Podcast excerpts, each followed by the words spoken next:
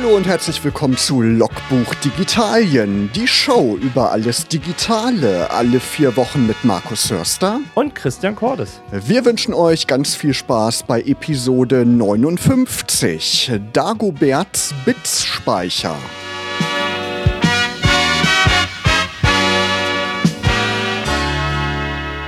Ja, Christian, jetzt sind wir angelangt mitten in der Adventszeit. Bist du schon ein bisschen so in Weihnachtsstimmung? Ach, absolut. Äh, Black Friday, Single Wednesday, äh, Superschnäppchen, Donnerstag. Äh, es, es raschelt ja nur so im Shoppingwald. Genau, der Singles Day, ja, Anfang November gewesen, am 11. November, passend zum Karnevalsbeginn sozusagen. Also immer mehr Schnäppchentage. Eigentlich ist man ja blöd, wenn man den normalen Preis bezahlt. Ne? Wollte ich sagen. Aber die Frage ist ja, alles, was du da shoppst, kriegst du das auch geliefert bis Weihnachten? Weil es gibt ja immer noch die Chip-Krise. Genau, ich glaube, die ist immer noch nicht behoben. Mal gespannt, ob dann wirklich die Weihnachtsbäume der Nation gut aus ausgestattet sind. Wir werden auf jeden Fall berichten bei der nächsten Ausgabe. Die ist nämlich dann zwischen den Jahren. Aber jetzt vor Weihnachten brauchen wir ja auf jeden Fall auch Geld, um die Geschenke zu kaufen. Und das ist heute unser Thema, Christian. Und dazu haben wir einen wirklich interessanten Gast hier aus der Region. Genau, zu Gast haben wir heute Abend den Michael Albers von der, ich sage es jetzt richtig, Sparkasse Zelle Gifhorn Wolfsburg. Und Michael ist dort Leiter des Digitalteams. Hallo Michael. Hallo zusammen, vielen Dank für die Einladung. Schön, dass du dabei bist.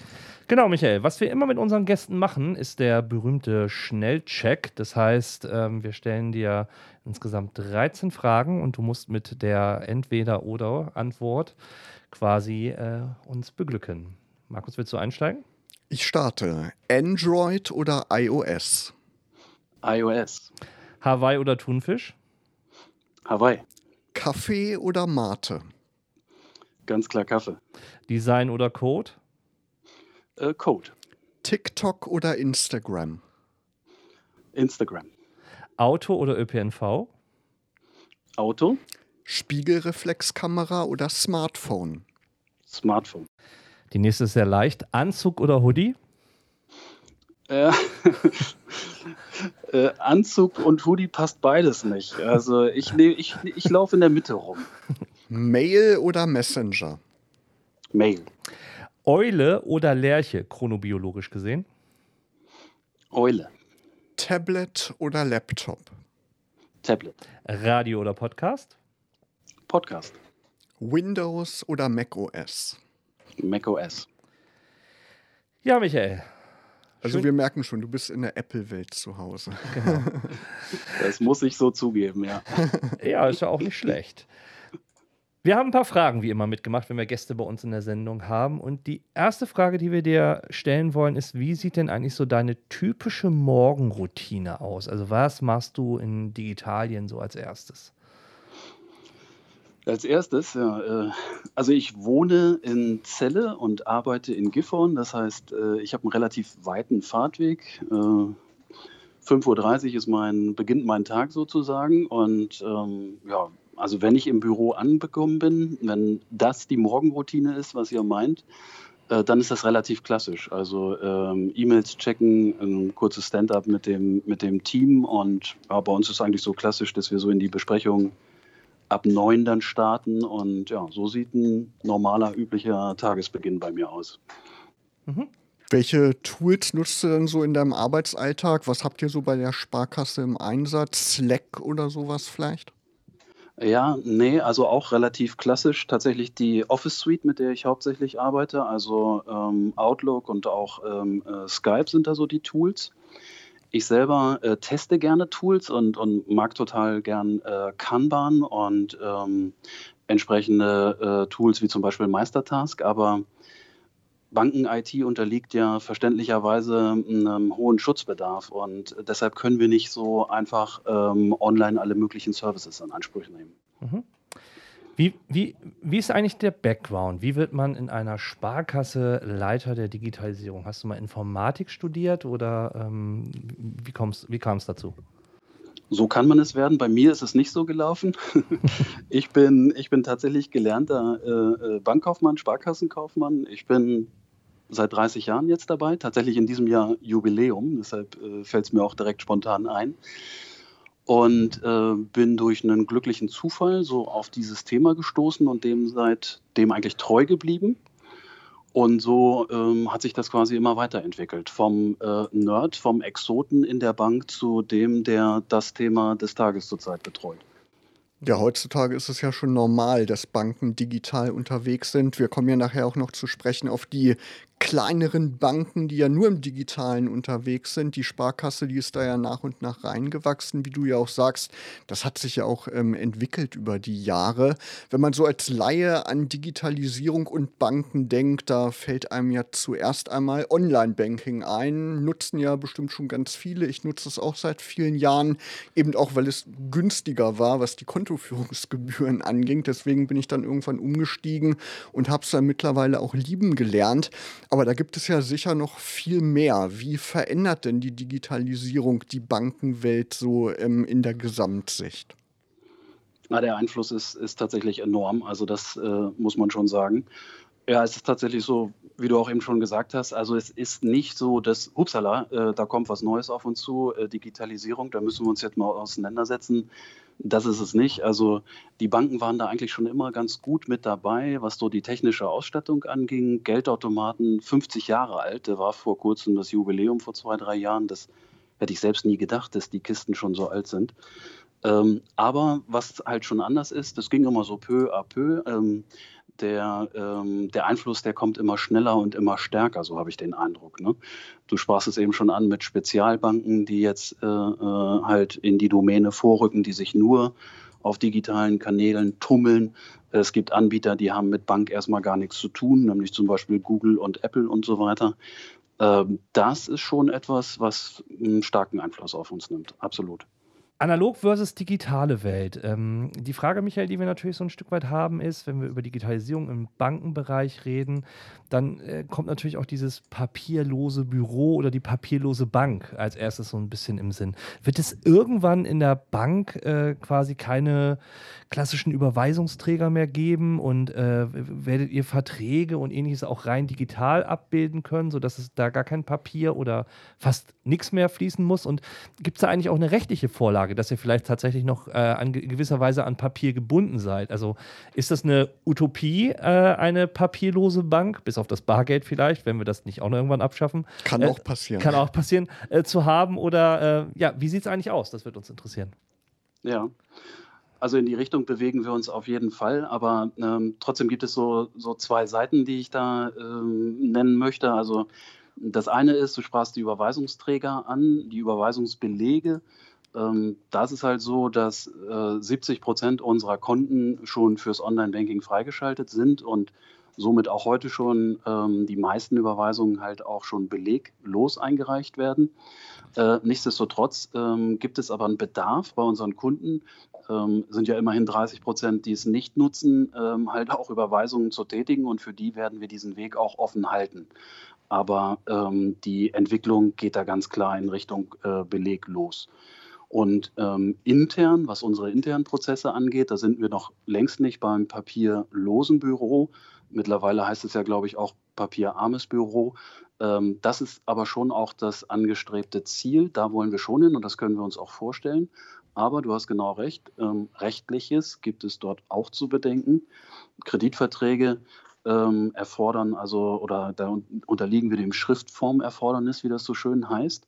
Das kann aber auch eine qualifizierte elektronische Signatur sein. Das tut sich gerade sehr viel. Mhm. Und wir werden also auch, ich denke mal, dass das äh, ähm, im ersten Halbjahr nächsten Jahres soweit ist, dass man zum Beispiel auch einen Kreditvertrag im Internet ähm, elektronisch äh, so unterschreiben kann, dass das BGB äh, damit zufrieden ist. Also in diese Richtung bewegen wir uns sehr stark, tatsächlich, ja.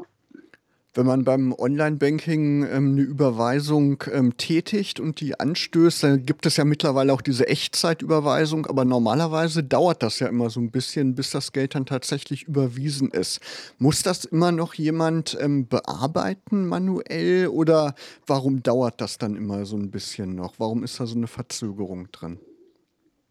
Also es gibt schon noch eine Verzögerung, aber ich glaube, ähm, dass uns da die Realität auch ein bisschen eingeholt hat. Also der Bankenbereich, die Bankenbranche, die ist sehr stark reguliert und in diesem Fall ist es so, dass die EU auch vorschreibt, wie lange so eine Zahlung unterwegs sein darf. Und da gibt es äh, Unterschiede zwischen beleghaft und beleglos. Aber ähm, zum Beispiel beleglos muss eine Zahlung am nächsten Arbeitstag äh, in Bulgarien sein. Und insofern ist diese Bearbeitungszeit also wirklich sehr, sehr überschaubar. Eine Echtzeitüberweisung, das kann man als Service quasi dazu nehmen. Äh, die ist dann äh, tatsächlich äh, ähm, innerhalb von 20 Sekunden beim Empfänger. Egal wo im SEPA-Raum, also wenn man so will, im EU-Raum. Und ähm, wenn Sie jetzt aber zum Beispiel zwischen zwei Sparkassenkonten eine Überweisung tätigen, also von München nach äh, Celle oder andersherum, dann ist das automatisch auch schon eine Echtzeitenüberweisung. Und manuell ein Mensch, der äh, da nochmal irgendwie freischalten muss, nein, das gibt es nicht mehr. Ihr hört Logbuch Digitalien, Episode 59, Dagoberts Bitzspeicher. Ja, Michael Albers ist zu Gast bei uns in der Sendung und ähm, wir haben natürlich schon viel gehört und du hast ja gerade eben nochmal bei dem Thema, wie viel Online-Banking in Prozent es eigentlich stattfindet. Das ruft die nächste Frage so ein bisschen raus. Ältere Kunden trauen sich nicht so unbedingt an Online-Banking heran. Brauchen, brauchen die tatsächlich noch den, den Ansprechpartner aus Fleisch und Blut oder ist es vielleicht nicht die vorhandene technische Infrastruktur, die das Hindernis ist? Also was sind da so, äh, ja, das, was euch zurückschallt, wenn praktisch ihr vielleicht äh, Oma Kasubke äh, anspricht, so nach dem Motto, wollen Sie nicht auch Online-Banking machen mit Ihrem neuen Smartphone? Also ich glaube, äh, jeder von uns braucht einen, einen, Banker aus Fleisch und Blut, äh, um, um da mal gleich zu widersprechen vielleicht auch. Ähm, allerdings nicht, um eine Überweisung zu tätigen ähm, sondern um halt Bankgeschäfte zu tätigen, Bank, äh, äh, also Geldanlagen oder, oder Kreditgeschäfte. Äh, da gibt es wirklich äh, viel Beratungsbedarf und äh, da bin ich auch fest von überzeugt, dass das ähm, auch bei einer weiteren Digitalisierung äh, ganz, ganz wichtig für unsere Kunden ist, dass man da jemanden in die Augen gucken kann. Wenn man das nicht möchte, weil man gerade unterwegs ist oder einfach nicht die Zeit hat, dann macht man das halt über, über Skype oder so. Aber dass da jemand zur Verfügung steht, ist, glaube ich, nach wie vor sehr wichtig. Zum Thema Überweisungen, das ist ein Standard-Geschäftsvorfall, äh, würde ich es mal nennen, äh, mit dem ich mich gerne nur ein paar Sekunden beschäftige und den über mein Handy erledige. Aber das ist nicht jedermanns Sache, das stimmt. Und wenn ich mit Oma Kasubsche rede, dann ähm, ist es gar nicht unbedingt so, dass die Antwort lautet, nee, das kann ich mir nicht vorstellen, äh, äh, sondern dass das ähm, ja, einmal so und einmal so ausfällt. Also wir waren Freitag zum Beispiel, haben wir einen Kurs gegeben bei der Volkshochschule und die Teilnehmer waren in der Regel tatsächlich über Ü60, äh, aber ähm, alle sehr interessiert dabei. Und ähm, was da eigentlich fehlt, ist so ein bisschen äh, nochmal Sicherheit zu geben im wahrsten Sinne. Also sicherer Umgang mit dem Online-Banking. Das ist so der Kasus Knaxus. Und ähm, da sehen wir uns auch in der Pflicht, also so zu zeigen und zu beraten, dass halt ähm, klar wird, okay, wenn ich zwei, drei Regeln beantworte und dazu gehört, dass ich nicht auf jede E-Mail reagiere, die mir sagt, dass ich mal meine PIN da irgendwie eingeben soll äh, oder ein Microsoft-Anrufer halt mein Leben erzähle, ähm, dass dann das Online-Banking äh, gefahrlos genutzt werden kann. Das, das heißt, ihr habt auch, äh, oder die, die Sparkasse versteht sich auch mehr in so einem ja, Bildungsauftrag zum Thema Internetsicherheit im Kontext auch von ja, Finanz- und Bankgeschäften ein Stück weit. Also mehr so eine, ja, eine aufklärende Rolle, wenn du gerade zum Beispiel diesen Volkshochschulkurs angesprochen hast. Ja, absolut. Also ähm, wie gesagt, also ich sehe da tatsächlich auch unseren Vorteil, unser Asset, wie es heute heißt, dass wir halt ähm, nicht nur äh, digital zur Verfügung stehen, sondern halt auch persönlich. Man kann dieses Beratungsangebot äh, in jeder Filiale von uns in Anspruch nehmen. Und äh, das gilt auch nicht nur für Sparkassen, denke ich, sondern äh, äh, generell bei einer klassischen Bank.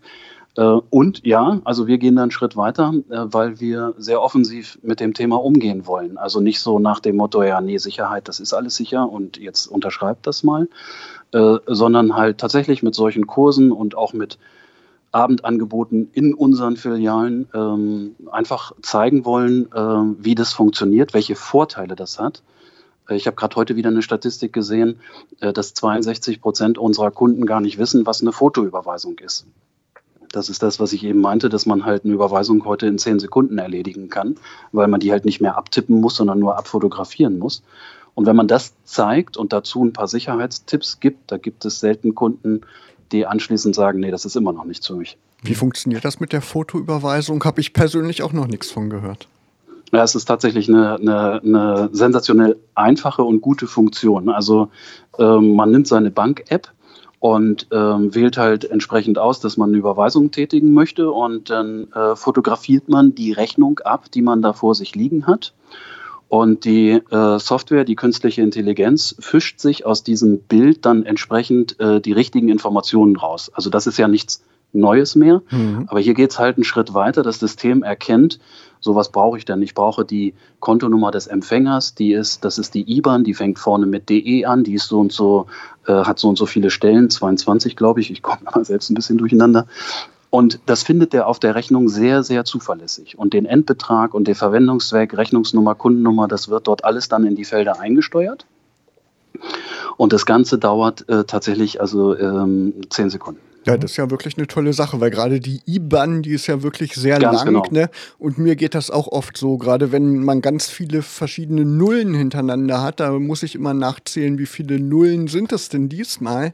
Und ähm, so entstehen halt auch weniger Fehler, ne? wenn man sich auf das so eine ist, künstliche genau Intelligenz genau verlassen kann, ne? Genau. Und es eben für ähm, Leute, die vielleicht auch nicht mehr so gut äh, gucken können, ist das auch ein äh, gutes Hilfsmittel. Ähm, ich kenne das von meiner Oma, die hatte immer schon Vorbehalte, an Geldautomaten zu gehen, um sich Geld abzuholen. Die ist dann an Schalter gegangen und war dann irgendwann ganz äh, traurig, dass es dann keinen Schalter mehr gab. Ähm, das war dann wirklich eine große Hürde für sie.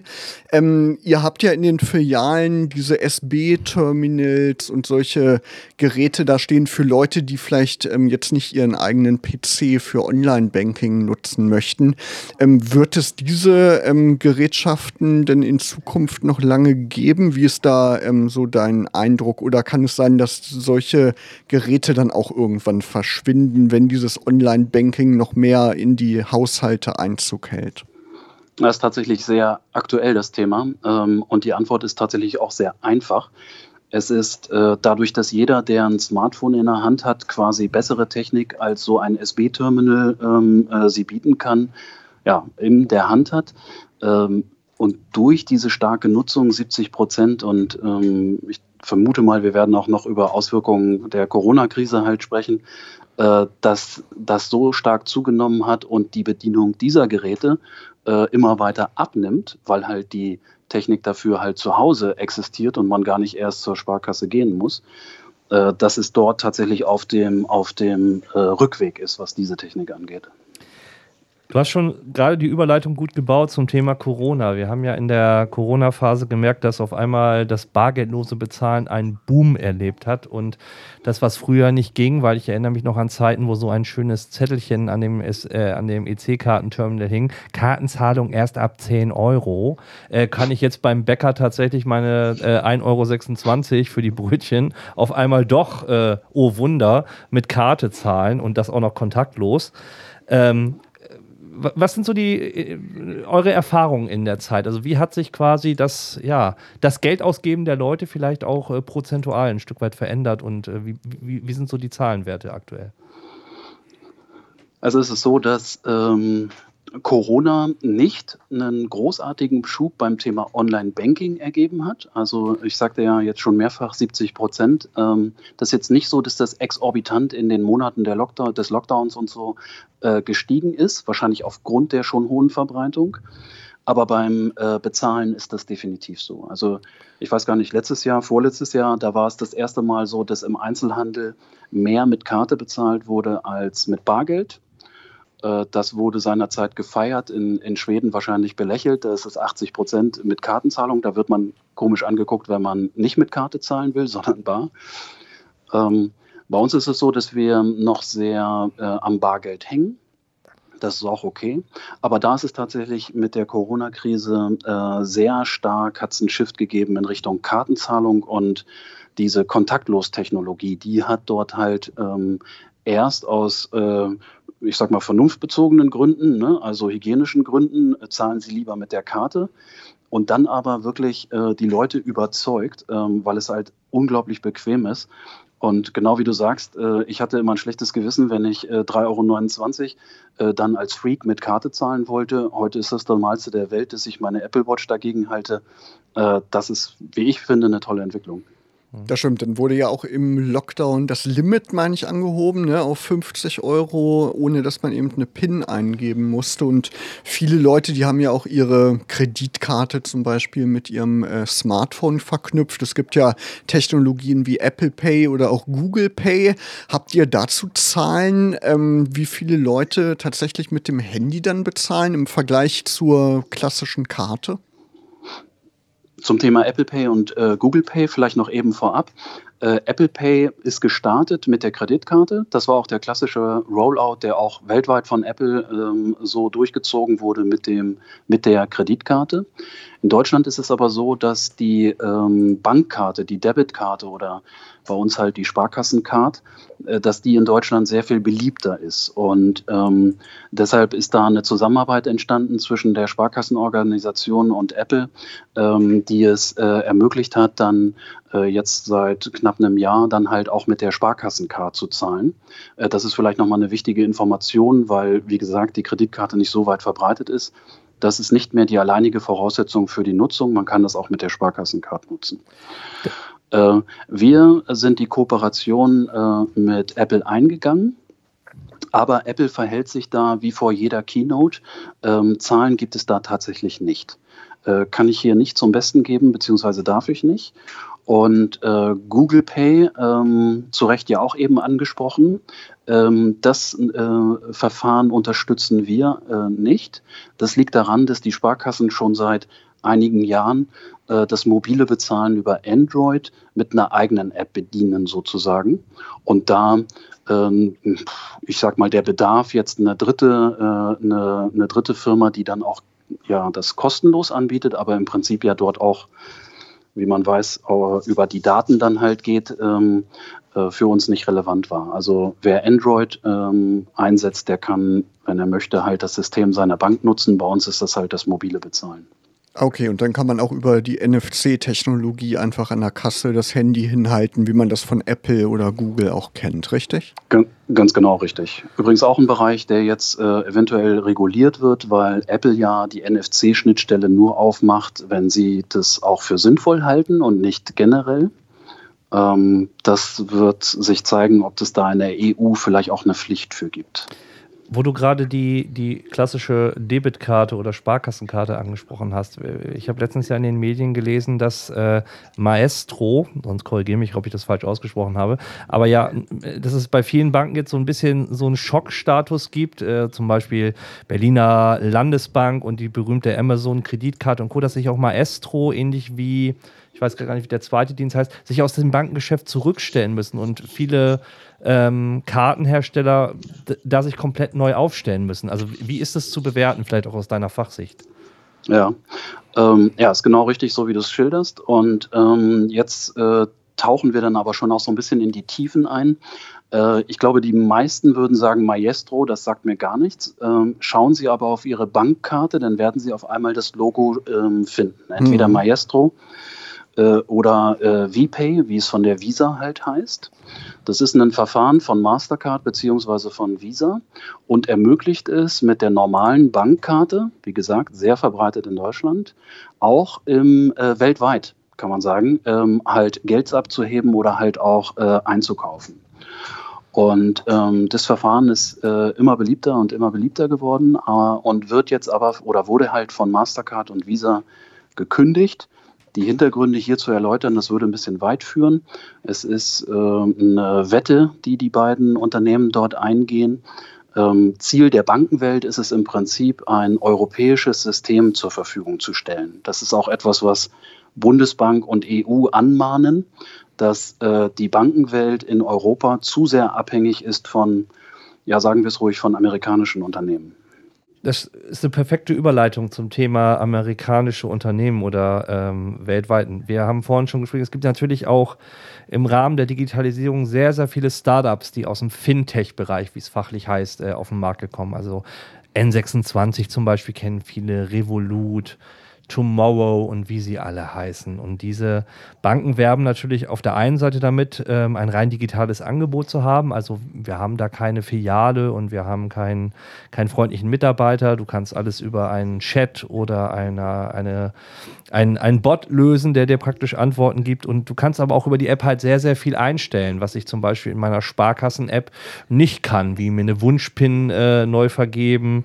ähm, und, und ähnliches. Also was ist so der große Unterschied deiner Meinung nach zwischen diesen Fintech-Startups im Bankensegment und deren Angebote zu dem, was wir eigentlich bei einer klassischen Sparkasse vorfinden? Und warum ähm, ist die Sparkassenwelt noch gar nicht so weit, solche Möglichkeiten dem, dem Endverbraucher über eine App, was die Karten, Karte und Zahlung und etc. pp. einräumt, zu ermöglichen? Also vielleicht erstmal, was äh, unterscheidet uns, was ähm, macht diese Startups ähm, in, unserem, in unserer Branche Fintechs genannt, genau richtig. Ähm, was machen die anders, was machen die vielleicht auch besser? Ähm, also zunächst einmal, die äh, konzentrieren sich auf ein Thema in aller Regel. Ähm, also eine, eine, eine, Universalbank, eine Sparkasse, eine Volksbank in äh, Deutschland bietet ja eine breite Palette von Geldanlegen und Kredite finanzieren und äh, äh, ähm, Sorten bestellen, wenn man ins Ausland reist und so weiter eine sehr äh, große Anzahl von, von Geschäftsvorfällen an. Das ist bei so einem Fintech in der Regel nicht der Fall. In der Regel konzentrieren die sich. Trade Republic macht halt äh, äh Wertpapierhandel, äh, Smava vermittelt äh, Kredite und ähm, sie suchen sich also eine Nische, ein Thema. Und das hat den Vorteil, dass sie sich mit diesem Thema dann sehr intensiv beschäftigen und auch sehr gute Lösungen, das muss man sagen, halt bauen, weil sie sich ähm, diesem Thema sehr kundenzentriert äh, dann zuwenden. Also äh, wirklich ein Frontend zur Verfügung stellen, was auch gerne bedient wird und äh, was einfach zu bedienen ist, wo man schnell zu einem Abschluss kommt. Das ist, äh, würde ich mal sagen, das sind äh, absolut die, die Vorteile, die man im Zusammenhang mit einem, mit Fintech halt so aufzählen kann. Und was aber auch noch ein großer Unterschied ist, dieser, diese Fintechs sind gar nicht so, wie du es eben gesagt hast, äh, immer Banken. Denn eine Bank zu sein ist nicht immer nur ein Spaß. Also ich habe das jetzt schon mehrmals, glaube ich, äh, so angedeutet. Da findet eine Regulierung statt, die verständlicherweise sehr stark ist. Also die Gesetzgebung, die Gesetze sind unzählbar sozusagen, die eine Bank berücksichtigen muss.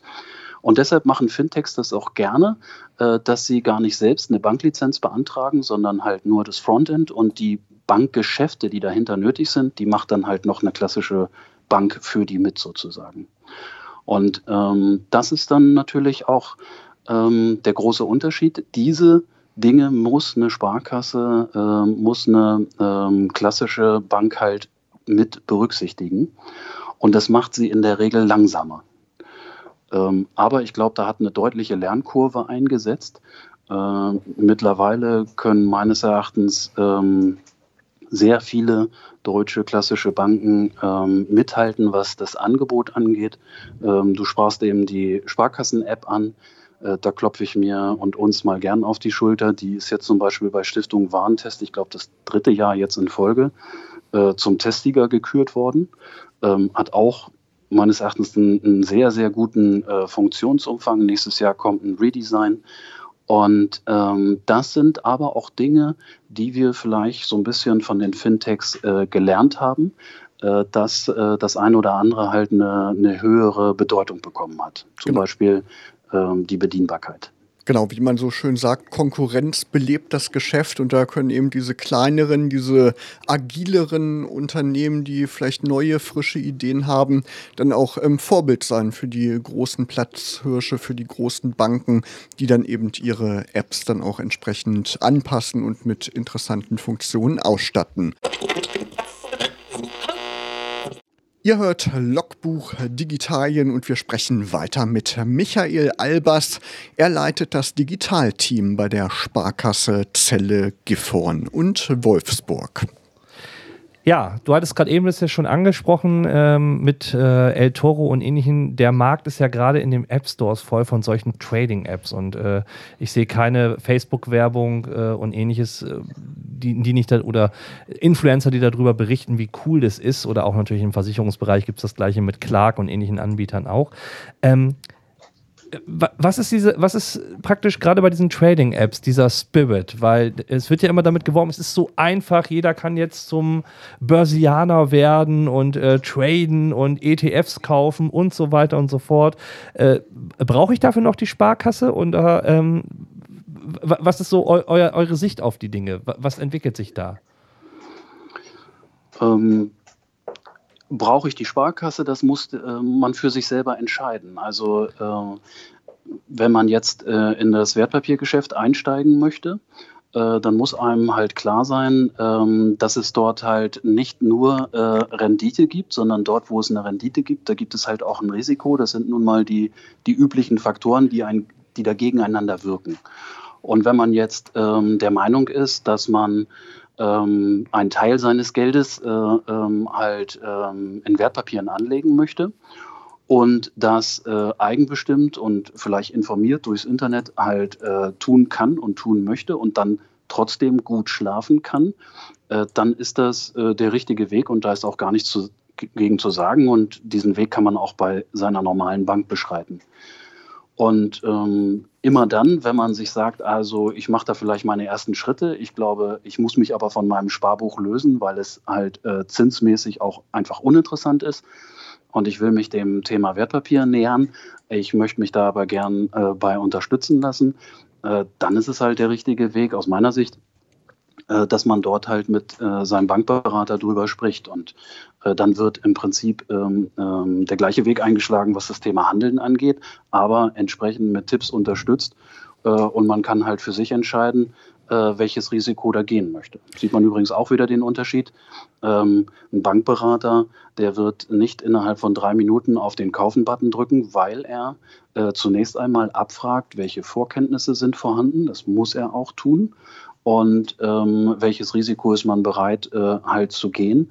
Und das findet, ich sage jetzt mal vielleicht etwas intensiver in einer Bank statt, als es da in einer App stattfindet, die halt darauf ausgelegt ist, dass es halt bequem und einfach ist. Aber liegt es nicht vielleicht auch zum Teil an dieser Frage der vielen Apps? Weil ich habe jetzt nochmal für mich geguckt, wie viele Sparkassen-Apps habe ich. Ich habe eine Sparkassen-App, ich habe eine Push-Tan-App, ich habe eine SID-Check-App, ich habe drei Apps von der Sparkasse, die ich irgendwie brauche, um meine äh, EC und äh, Kreditkarte zu managen. Und andere kriegen das in einer App hin. Ist das vielleicht auch nicht so ein Stück weit der Schlüssel, dass die Leute halt sagen, ah, ich will gar nicht mehr so viele tausend Apps haben, ich will das irgendwie über eine regeln. Und wenn praktisch ich dann eine fürs Banking Trading habe und eine für Wertpapier. warum kann man das nicht auch, ich sag mal, in der, im Sparkassenkosmos so ein bisschen eindampfen und es zusammenzuführen? Ja, ich glaube, da gibt es zwei Lager. Also das ähm, eine Lager, das sagt, ähm, ich brauche ähm, die eierlegende Wollmilchsau. Ich möchte nicht ähm, so und so viele Apps von meiner Bank auf dem Gerät haben. Äh, ich habe einen eigenen Ordner dafür, aber das ist wahrscheinlich auch berufsbedingt. es gibt nämlich noch viel mehr, als die du eben genannt hast. Äh, das ist das eine Lager, also ich möchte eine App, die alles kann. Und das andere Lager sagt, nee, eine App war mal dafür da, eine Sache sehr gut zu können, besser als eine Internetseite, aber sie soll halt auch übersichtlich sein und ich möchte ähm, eigentlich für eine Funktion möchte ich eine App haben. Und ähm, ich gehöre eher zum ersten Lager, du offensichtlich auch, aber äh, das muss man berücksichtigen, wenn man Apps entwickelt. Äh, bei uns kommt jetzt allerdings noch ein bisschen mehr dazu. Das eine ist Historie und das andere ist, ähm, äh, dass es halt auch Systeme gibt, die wir noch nicht so mixen können. Ähm, also zum Beispiel, ähm, wer schon länger Online-Banking macht, der weiß, dass es mal TAN-Listen gab. Ich weiß nicht, wie lange seid ihr beide schon dabei? Online-Banking, glaube ich, jetzt sechs Jahre oder so ungefähr. Oh, länger, 98 oder so. 98 hört sich nach TAN-Liste an, sechs Jahre nicht mehr unbedingt. Ähm, worauf ich hinaus will, ist, also früher hat es gereicht, beim Online-Banking sich anzumelden mit seinem Anmeldenamen, mit seiner Kontonummer in der Regel und mit einer PIN. Dann konnte ich einen Kontostand aufrufen. Wenn ich überwiesen habe, dann musste ich auch noch, ich sage immer, eine elektronische Signatur, also die TAN eingeben. Die habe ich mir von der Liste geholt. Und ähm, aus Sicherheitsgründen ähm, ähm, ist dieses Verfahren mittlerweile beerbt worden von diversen anderen. Der große Unterschied ist das, was wir jetzt auch alle erleben bei PayPal und wie sie alle heißen, so die sogenannte Zwei-Faktor-Authentifizierung. Mhm. Also dass ein zweiter Faktor dazukommen muss und ich glaube, dass es nirgendwo sinnvoller ist als bei Bankgeschäften. So, und deshalb ist es uns gar nicht erlaubt, ähm, die Funktion äh, der Überweisung und äh, der Push-Tan also der Zulieferung der TAN, äh, aktuell äh, in eine App zu pressen. Ich weiß nicht, wo, der, äh, wo die Reise hingeht, aber aktuell ist es so. Und ähm, für die SID-Check-App, die du eben noch ansprachst, da ist es so, dass dieses Verfahren, da haben wir wieder die beiden Namen, dass es da ja um die Bestätigung von Zahlungen geht von Mastercard und Visa Card. Und die beiden Unternehmen haben sich ähm, überlegt, wie soll der zweite Faktor bei uns aussehen und ähm, das System entsprechend bei den Banken dann halt vorgegeben und daraufhin haben die entsprechende Apps generiert. Aber es ist in der Zeit, da bin ich komplett bei dir, äh, dass man von diesen Standalone-Apps äh, halt äh, weggeht, beziehungsweise halt diese Funktionalität mit in die äh, Sparkassen-App mit einbringt. Da sind wir auch dem Weg. Da traue ich mich aber nicht, jetzt schon eine Zahl dran zu schreiben, wann es soweit sein wird. Ich trenne das auch, ähm, was die Geräte angeht. Irgendwie, ich, ich, überweise nie auf dem Smartphone, sondern gebe die Überweisung immer auf dem PC ein und dann nutze ich eben die Sparkassen TAN-App, die ich eben mit ähm, Biometrie auch verknüpft habe, eben dieser zweite Faktor und äh, gebe dann die Überweisung frei. Wahrscheinlich bilde ich mir das ein, dass das sicherer ist, als die beiden Apps auf einem Smartphone zu nutzen. Ähm, aber irgendwie habe ich so den Eindruck. Aber wahrscheinlich kann man das ruhig machen, dass man die beiden Apps auf dem Handy nutzt, oder? Man kann das machen. Ähm, das, was du betreibst, ist quasi, wir nennen das physikalische Kanaltrennung. Ne? Also man kann wirklich zwei Geräte anfassen, sozusagen, die zwei unterschiedliche Dinge machen. Äh, jetzt auch noch etwas schöner seit dem letzten Update der Pushtan-App. In dem Moment, wo ich auf meinem PC die Überweisung soweit eingegeben habe, hätte ich früher die TAN von dem Handy ablesen müssen und dort eingeben müssen. Heute kann ich auf dem Handy einen Knopf drücken, alles, was du mir hier gerade sagst, habe ich wirklich eingegeben. Ich möchte äh, 500 Euro überweisen und man drückt nur noch einen Knopf. Vielleicht auch als kleiner Tipp für dich. Das geht mit einem Update jetzt. Ähm, aber genauso gut ist die virtuelle Kanaltrennung und das ist tatsächlich die Existenz von zwei Apps auf dem gleichen Gerät. Und das bringt dich dann in die Situation, die das Gros unserer Kunden mittlerweile wirklich nutzt, der mobile Zugang zum Online-Banking und da einfach durch die Integration der Kamera in das Smartphone halt auch diese Funktionalität, worüber wir vorhin sprachen mit der Fotoüberweisung, dann kriege ich in die App nebenan, die automatisch aufgerufen wird, halt die TAN. Ähm, bei mir ist es die Touch-ID, sonst die Face-ID, äh, wie man halt möchte, werden die Apps halt entsprechend gesichert. Und mit zwei Klicks ist dann halt die Transaktion bestätigt. Also das ist wirklich schon ein schlanker, schöner Vorgang geworden. Genau, muss ich mal ausprobieren. Die Frage, die uns natürlich auch noch gekommen ist, äh, Inflation ist so ein großes Thema, kostenfreie Konten, Gebührenfreiheit. Also wie sieht eigentlich so bei so einer Nullzinspolitik, äh, die ja so die EZB die letzten Jahre vorgegeben hat, eigentlich so die Zukunft des Girokontos äh, deiner Meinung nach aus? Und äh, warum gibt es eigentlich noch Negativzinsen in dem Kontext? Ja, also Negativzinsen ist nichts, was sich eine Bank wünscht. Äh, äh, Zins ist ja ist, ist ein Preis äh, für Geld in, in dem Moment ja und wird wie jeder andere Preis durch, durch Angebot und durch Nachfrage bestimmt. Und äh, das war lange Jahre halt in einem normalen Niveau. Als ich angefangen habe in der Sparkasse, äh, habe ich mal äh, einen zweistelligen Zins auf einem Sparbuch bekommen, unvorstellbar. Ähm, das ist halt nicht mehr der Fall. Wir sind bei einer Nullzinspolitik. Äh, aber ähm, wie gesagt, das ist Angebot und Nachfrage und ist einfach ähm, auch von der staatlichen Regierung, äh, Regulierung her, EZB, wie du gerade sagst, durch halt Bereitstellung von Geld, durch Liquidität, ist das Angebot so groß, dass es halt kein, ähm, kein Zins mehr gibt.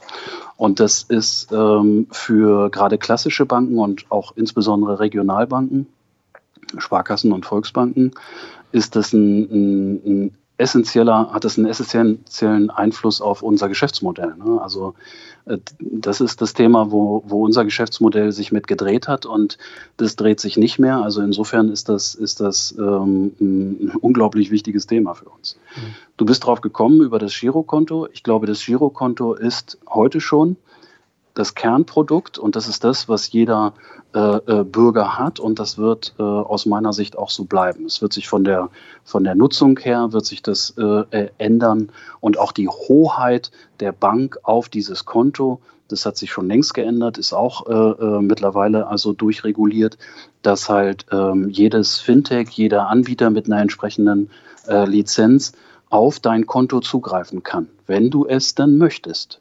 Also wenn du einen Anbieter hast, äh, der dir einen günstigen Kredit vermittelt, dann möchte dieser Anbieter ja wissen, ob du den auch zurückzahlen kannst. Und das könnte er für leicht rausbekommen, indem er Zugriff auf dein Bankkonto hat und sich den Zahlungsverkehr und das Ganze mal so anschaut. Äh, wenn du das so möchtest, weil du den Kredit haben willst, dann gibst du ähm, die Freigabe zu deinem Konto durch die Online-Banking-Zugangsdaten. Und dann kann dieser Anbieter sich die Umsätze anschauen und seine Schlüsse daraus ziehen und den Kredit gewähren oder nicht. Das ist heute schon Tatsache. Und ähm, das wissen noch nicht viele. Äh, und da muss man mal gucken, äh, wie wohl man sich damit fühlt. Aber das ist die Zukunft des Girokontos. Der äh, freie Zugriff darauf und das Andocken von äh, immer mehr Funktionen. Also wir haben jetzt ja ganz viel über klassische Dinge gesprochen, wie eine Überweisung. Ähm, da wird sich äh, äh, vieles tun. Ich gerade hier auf Zugriff ähm, äh, auf das Konto äh, gesprochen habe, fällt mir ein, wie ich finde, ein gutes Beispiel ein. Ähm, warum nicht ähm, sein Girokonto mit der Steuererklärung verbinden, mit einer entsprechenden Software, äh, die dann aus meinen Umsätzen rausflöht, was äh, die KI hergibt und sagt, also das sind wohl hier steuerrelevante Umsätze. Die übertrage ich schon mal in die Steuererklärung, finde ich. Da würden sich Sehr, alle freuen, glaube ich. Wollte wollt ich sagen, da würden sich, glaube ich, viele freuen. Äh, das ist ein konkretes äh, Thema, womit wir uns gerade beschäftigen. Und ähm, da leuchtet mir der Mehrwert sofort ein. Äh, und ich glaube auch, dass da äh, äh, die Kunden bereit wären, Mensch, ja, die äh, Umsätze, da guck mal ruhig drüber und schiebt es rüber in die, in die, in die Steuersoftware. Man guckt natürlich nochmal drauf. Ähm, aber dadurch äh, entstehen, das sind halt diese berühmten Win-Win-Situationen aus meiner Sicht.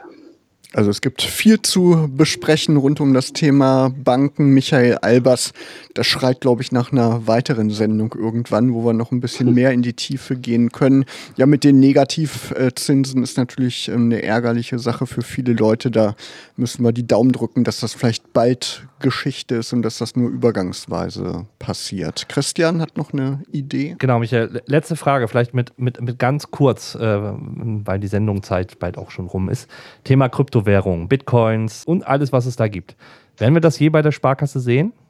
Äh, ja, jein. Also wenn du auf kurz bestehst, ähm, bei Bitcoin muss man daran denken, dass es sehr volatil ist, dass die Kursschwankungen extrem sind und man sollte nicht unbedacht dort einfach investieren. Das ist aber mehr so ein persönlicher äh, Rat. Äh, uns interessiert mehr die Technik dahinter, also Blockchain und Co. Da sehen wir sehr viel Potenzial. Im Bitcoin und Mining, ich würde es jetzt bitte eher als persönliche Meinung verstehen, ähm, da sehe ich äh, Entwicklungen, die, die in die richtige Richtung gehen, aber äh, Bitcoin an sich äh, gucke ich ein bisschen skeptisch drauf. Ja, Vielen Dank, Michael, dass du uns Einblicke gegeben hast in die digitalen Entwicklungen der Sparkasse oder der Sparkassen. Und ja, vielen Dank für das Gespräch und eine schöne Adventszeit weiterhin. Sehr gern. Vielen Dank auch von meiner Seite. Ja, wünsche ich euch auch. Vielen Dank. Dankeschön. Und wir wollen euch natürlich nicht gehen lassen ohne unsere monatlichen App-Tipps. Soll ich mal anfangen, Christian? Ja. Ich habe eine App dabei für alle Fußballfans hier aus der Region. Eintracht Braunschweig hat nämlich Anfang November eine eigene App veröffentlicht. Da gibt es News und man kann sich über den Verein informieren. Gibt es für Android und auch für iOS. Ihr findet die App unter dem etwas sperrigen Namen BTSV Eintracht von 1895 e.V., was eben der offizielle Name von Eintracht Braunschweig ist. Lohnt es sich, mal reinzugucken und die App runterzuladen. Christian, du hast auch eine App dabei? Na, selbstverständlich. Ähm, ihr wisst ja, äh, Markus und ich haben uns schon bei Dive oder jetzt heißt es mittlerweile ja Deep Dive und Clubhouse rumgetrieben und es gibt etwas Neues aus dem Hause Spotify, nämlich die App Green Room, die quasi ja vom Prinzip her das gleiche ist, also praktisch eine Audio-Casting-Plattform, äh, wo man sich äh, zu Gruppengesprächen und ähnliches halt äh, zusammenfinden kann. Und äh, ja, das wäre mein App-Tipp des Monats. Genau, und Michael Albers, der empfiehlt bestimmt alle Apps der Sparkasse, richtig? Also die sind durchweg empfehlenswert, natürlich. Sehr gut. ja, und das war's auch schon mit Logbuch Digitalien für heute. Wir hören uns wieder am 28. Dezember. Schaut bis dahin unter logbuch-digitalien.de vorbei. Da könnt ihr alle alten Episoden hören. Abonniert uns bei Facebook und bei Instagram. Ja, und bis zum 28. Dezember wünschen euch Markus Hörster und Christian Cordes eine schöne digitale Zeit.